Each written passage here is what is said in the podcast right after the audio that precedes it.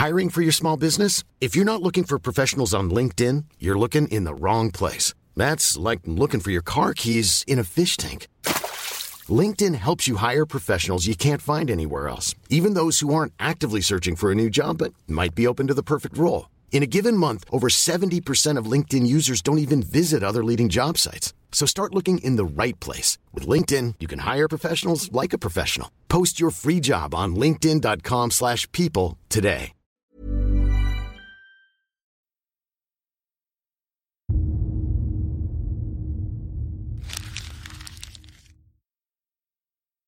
Seguirle el ritmo al país no es cosa fácil, pero en este espacio intentaremos, semana a semana y en 25 minutos, comprender juntos lo que sucede en el territorio que habitamos. Esto es Semanario Gato Pardo y yo soy Fernanda Caso.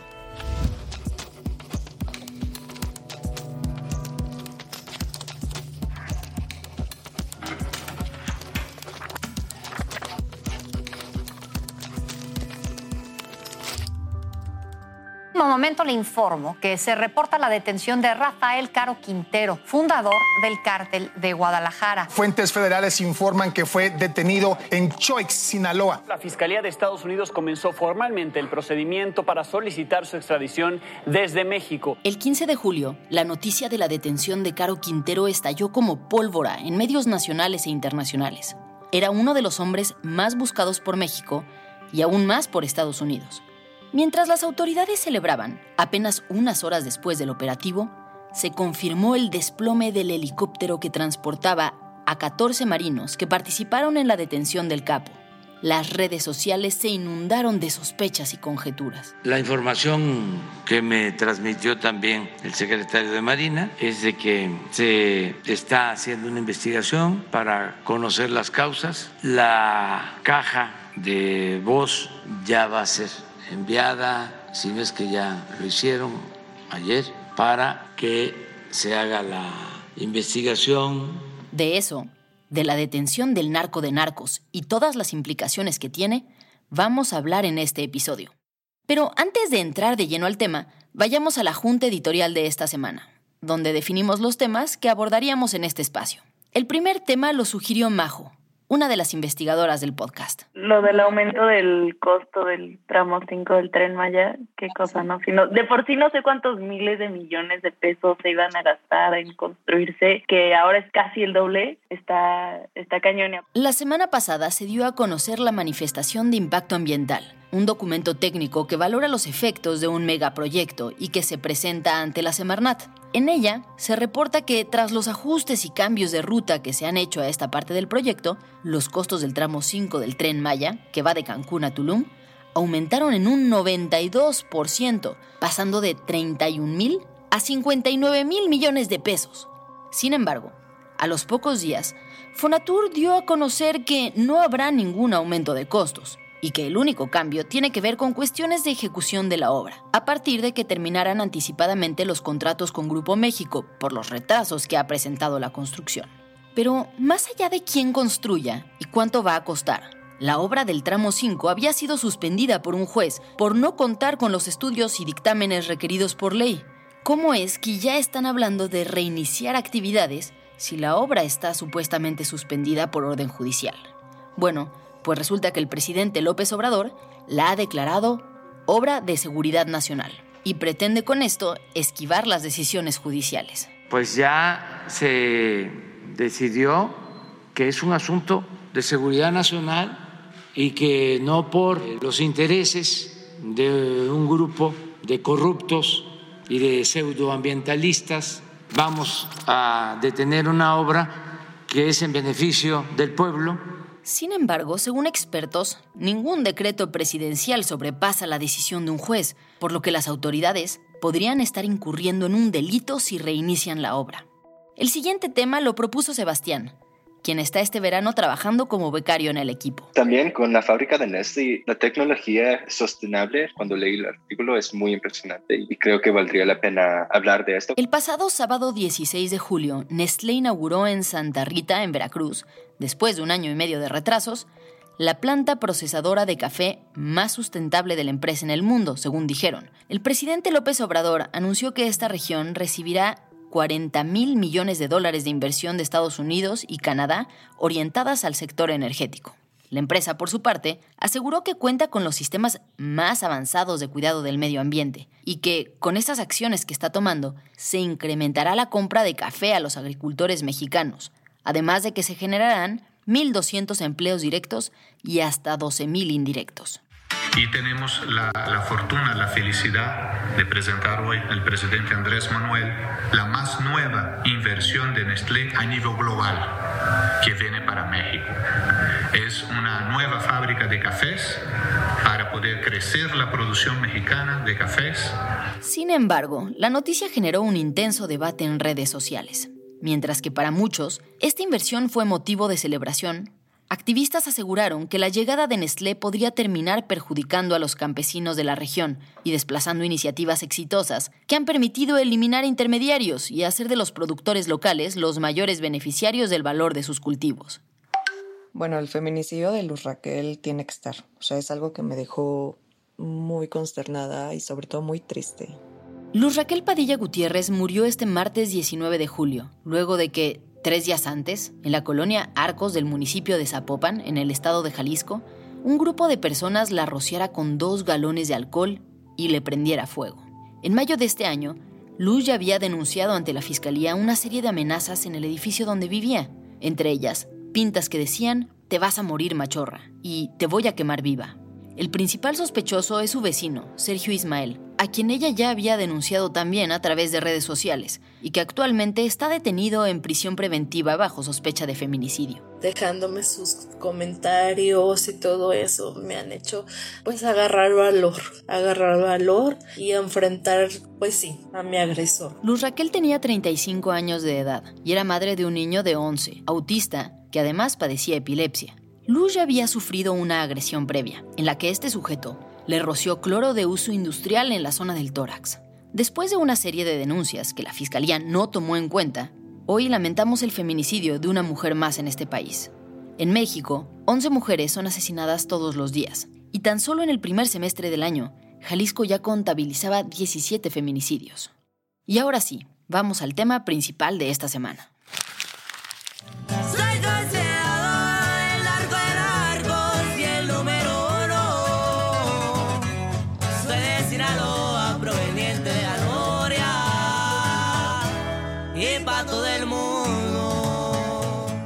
El viernes 15 de julio se confirmó la noticia. Rafael Caro Quintero había sido capturado en San Simón, en la Sierra de Sinaloa. A pesar de estar escondido entre matorrales, una perra llamada Max, de la Secretaría de Marina, logró olfatearlo, según los reportes oficiales de la captura. Unos momentos después, empezó a circular en redes y medios de comunicación un video donde se ve al capo siendo detenido por los militares. Un elemento de seguridad le ofrece agua, mientras el grupo lo rodea y lo sostiene para que no escape. Él no muestra resistencia. Dos días más tarde, el gobierno de Estados Unidos anunció su intención de extraditarlo a Estados Unidos. ¿Por qué Caro Quintero era un criminal tan buscado para México y para Estados Unidos? ¿No había estado en la cárcel antes? Y si sí, ¿por qué salió aquella vez? ¿Hasta qué punto estuvo involucrado Estados Unidos en la detención? ¿Qué se necesita para que lo extraditen? ¿Cuándo podría suceder esto? Pues con estas preguntas en mente, Majo, Fabiola y yo que somos el equipo de investigación de Semanario Gato Pardo, nos dimos a la tarea de buscar datos y entrevistas que nos permitieran entender una noticia de esta magnitud. Pero antes de ir a los detalles de la detención, es necesario dar un paso atrás, al origen de la historia de Rafael Caro Quintero.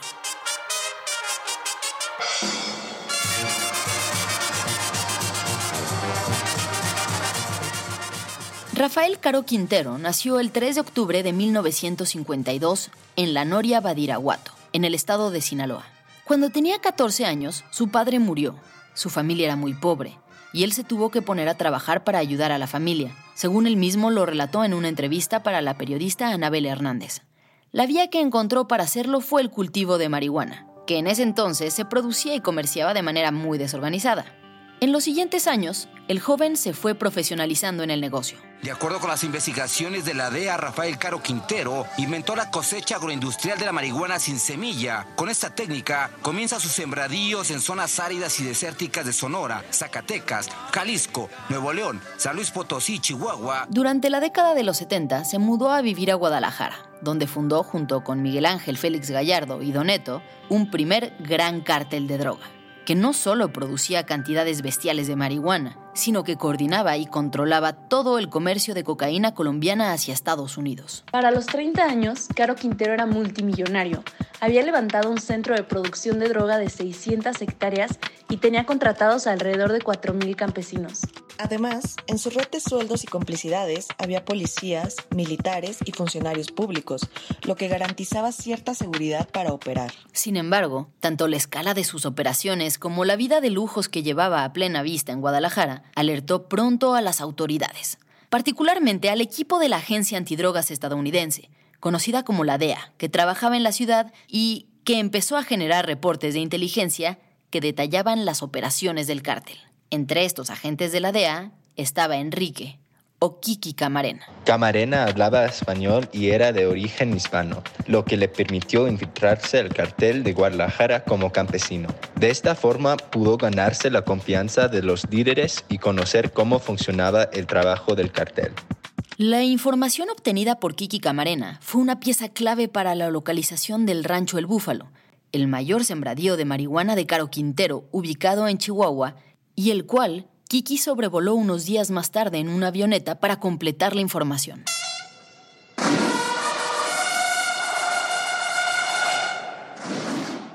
En noviembre de 1984, en un operativo sin precedentes, casi 500 soldados llegaron a El Búfalo y quemaron, decomisaron o destruyeron más de 10.000 toneladas cultivadas de droga, además de detener a todos los trabajadores que encontraron. El 7 de febrero de 1985, mientras iba a un almuerzo con su esposa, Camarena fue rodeado por cinco hombres armados y subido en un camión. Cuando Camarena llegó con ojos vendados a la casa de su tortura, le saludó Caro Quintero y según testimonio le dijo en inglés: I told you I was gonna have you in my hands, you son of a bitch. René López Romero, un narcotraficante presente en el lugar, dio un testimonio que fue publicado por Los Angeles Times en 1992. En él describe cómo Camarena fue torturado durante días y de las peores formas posibles. Mientras tanto, un médico le suministraba sustancias y hacía curaciones para mantenerlo con vida. Ni las gestiones del presidente Reagan, ni el enorme operativo desplegado en México fueron suficientes para evitar la muerte del agente de la DEA. Kiki Camarena fue hallado muerto en Michoacán un mes después de su secuestro.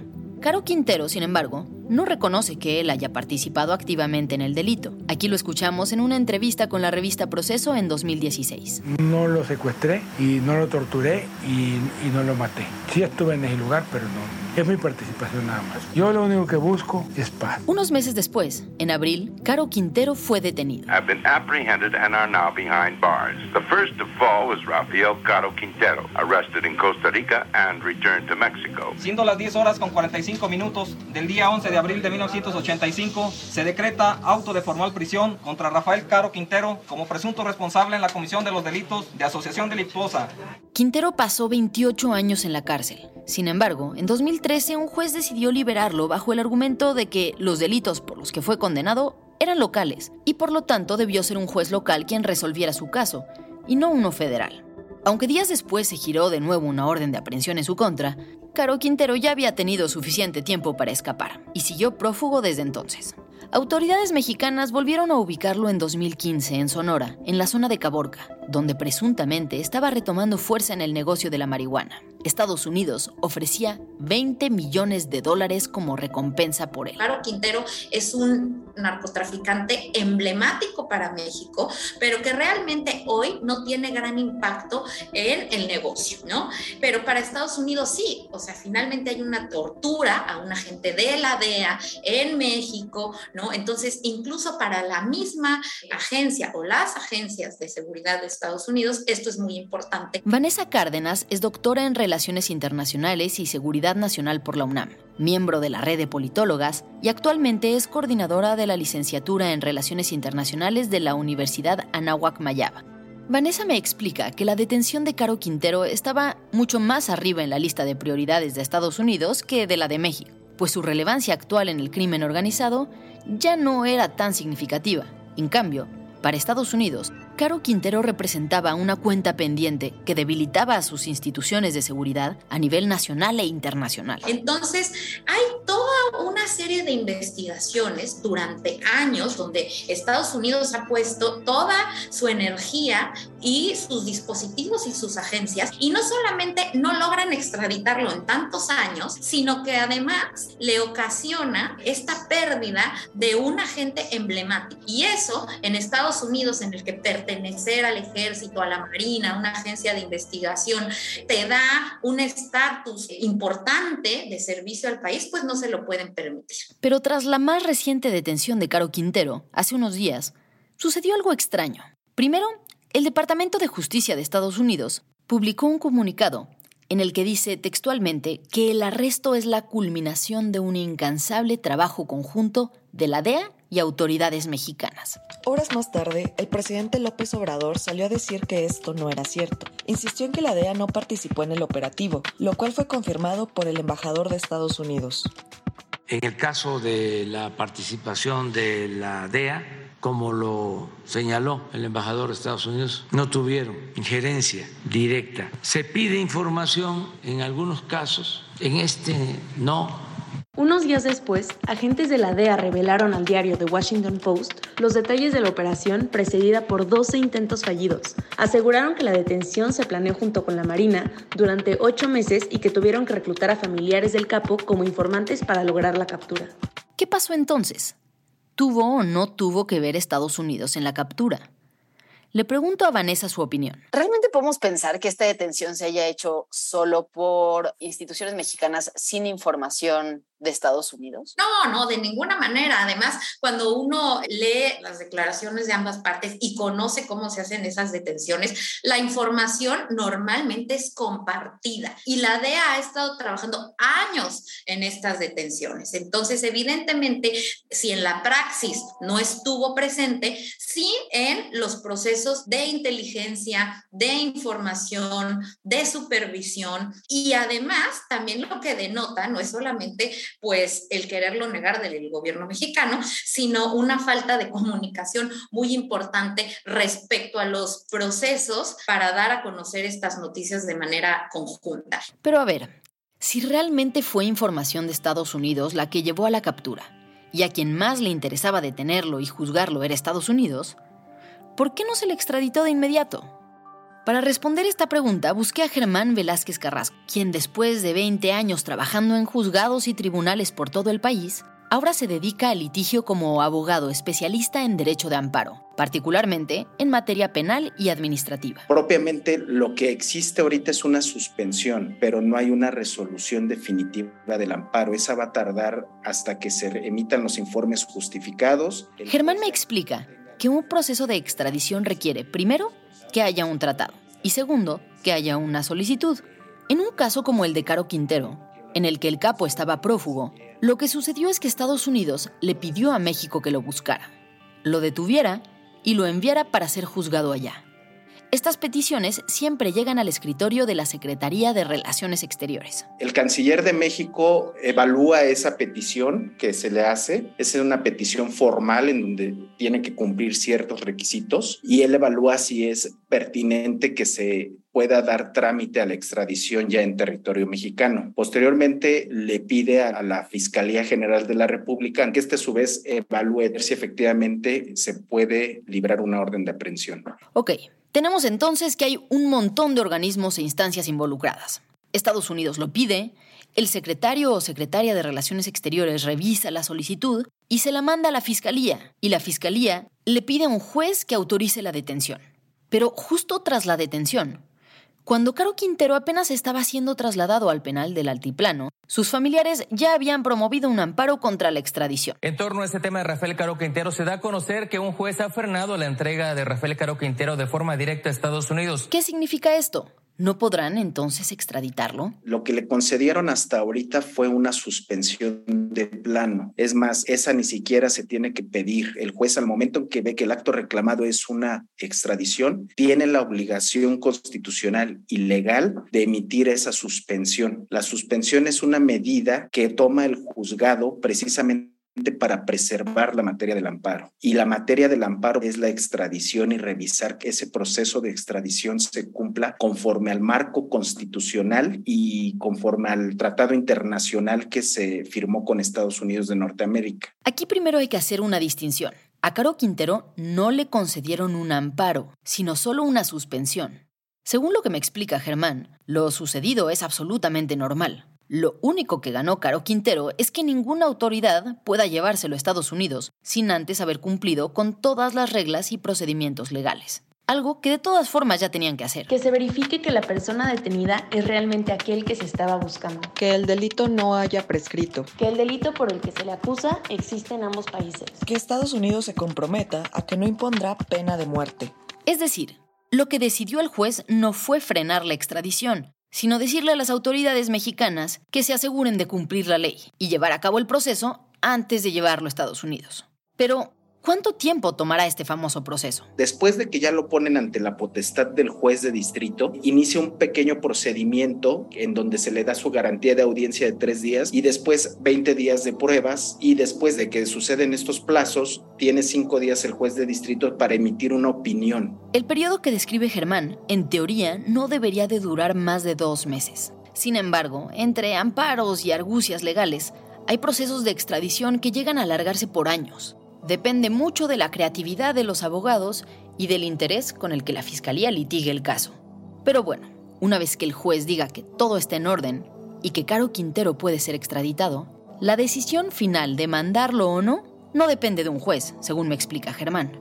La última palabra la tiene el presidente López Obrador. La decisión siempre es del Ejecutivo. México será quien decida si manda o no a Caro Quintero a Estados Unidos. Y todo indica que México está en disposición de hacerlo tan pronto como se supere la etapa judicial. Estos son acuerdos que tienen que ver con intereses generales, nacionales. Un presidente de México no puede ir a tratar con un presidente de otro país el asunto de un presunto delincuente. Esta detención al final viene a darle un aire fresco a una relación que se ha visto trastocada por diversos eventos que van en materia de seguridad. Vanessa, la internacionalista de la Universidad Anahuac Mayab, me explica que antes de la detención de Caro Quintero, la relación entre México y Estados Unidos en materia de cooperación de seguridad estaba sumamente lastimada por una serie de sucesos. Ella menciona tres en particular, todos sucedidos en los últimos dos años.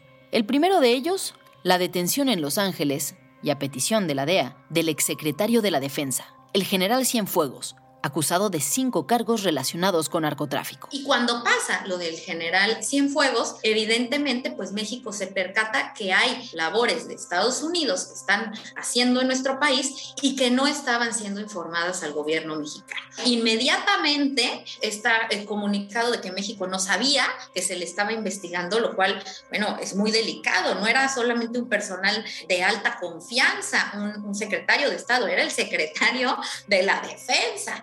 Y, una investigación que Estados Unidos nos dijo que tenía cinco años, pues evidentemente pues se nota la desconfianza que hay en los temas de seguridad. Cuando Cienfuegos regresó a México, no se le dio seguimiento a dichas acusaciones. Al contrario, de parte de las autoridades mexicanas, no hubo más que reclamos hacia el trato que Estados Unidos le había dado a un general mexicano y una fuerte represalia contra los agentes estadounidenses que operan en México, lo que nos lleva al segundo suceso, las restricciones para las operaciones de agentes estadounidenses en México en diciembre del 2020. Y a partir de ahí, pues un cambio también en nuestras políticas hacia el ingreso de las agencias de investigaciones de Estados Unidos. Ya no podían portar armas como era antes, sino que ahora tienen que ir como cualquier hijo de vecino, ¿no? A la Secretaría de Defensa a pedir este permiso y tienen que explicar específicamente a qué vienen a México. El tercer momento al que hace referencia Vanessa es la demanda de México contra las fábricas y tiendas de armas en Estados Unidos hace justamente un año, bajo el argumento de que una buena parte de la violencia que sufre México es alimentada por armamento que Estados Unidos vende sin suficientes controles. Y esto con el argumento de que estas empresas han actuado negligentemente permitiendo que miles de armas que ellos producen y distribuyen lleguen a manos de criminales mexicanos, lo que ha causado un gran daño al Estado mexicano. Porque cuando pensamos en que es sensible el tema de seguridad, pensamos que porque México es un país inseguro, pero no, nosotros también tenemos demandas que hacerle a Estados Unidos, ¿no? Y sobre todo en el tema del narcotráfico, es algo que constantemente se habla. Si no hubiera consumo, ¿no? Yo mucho lo digo, a ver, de verdad, si cerráramos un día la frontera y no entrara durante dos, tres meses la droga a Estados Unidos, bueno, tendríamos una guerra civil. Vanessa explica que a las diferencias en materia de seguridad se suma una larga lista de tensiones diplomáticas recientes, como la ausencia de López Obrador a la cumbre de las Américas, de la que Estados Unidos era anfitrión, y los desacuerdos con respecto al tratado comercial, el TEMEC, en materia energética, por los que Estados Unidos ha pedido que se abran consultas. Ella ve en la eventual extradición de Caro Quintero una muestra de paz por parte de México hacia Biden. Y es ahí donde entra el tema Caro Quintero. Era algo que Estados Unidos quería y que México se lo está dando y se lo está dando coyunturalmente tres días después del encuentro entre Andrés Manuel y, y Biden, ¿no? Tendremos que estar pendientes de lo que pase con este asunto no solo del proceso de extradición, sobre el cual López Obrador ha dicho que no hay que adelantar vísperas, sino de la información que el juicio pueda revelar sobre las operaciones del crimen organizado en México. Ya estamos por llegar al final de este episodio, pero antes de irnos, aquí van las noticias de las que hay que estar pendiente esta semana. De acuerdo al calendario oficial de la SEP, las vacaciones de verano para los estudiantes en México empiezan este viernes 29 de julio tras este periodo de vacaciones, los estudiantes de primaria y secundaria deberán regresar a clases el lunes 29 de agosto para iniciar el ciclo escolar 2022-2023. Tendrán 29 días de descanso. Y del 25 al 29 de julio va a continuar la aplicación de la segunda dosis contra COVID-19 para las personas de 11 años en adelante, a quienes se les estará aplicando la vacuna Pfizer. Muchas gracias por habernos escuchado y gracias también a quienes hicieron posible este episodio. Alejandra González Romo, Guillermo Sánchez y Sandra Barba en la selección de temas y elaboración del guion. A Joaquín León en el diseño creativo. María José Vázquez y Fabiola Vázquez como asistentes de investigación y Pablo Todd de Mano Santa por la producción sonora. Nos encontramos aquí mismo, la próxima semana, en Semanario Gato Pardo.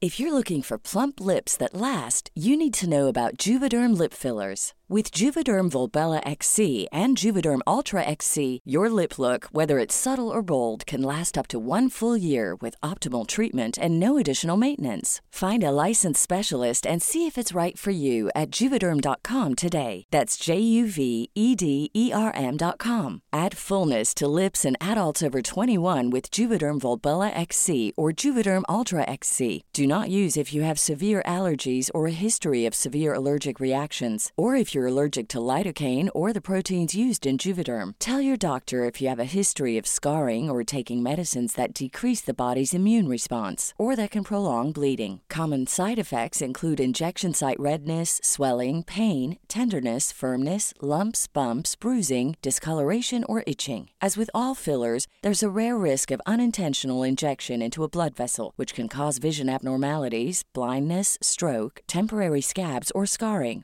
For full important safety information, visit juvederm.com.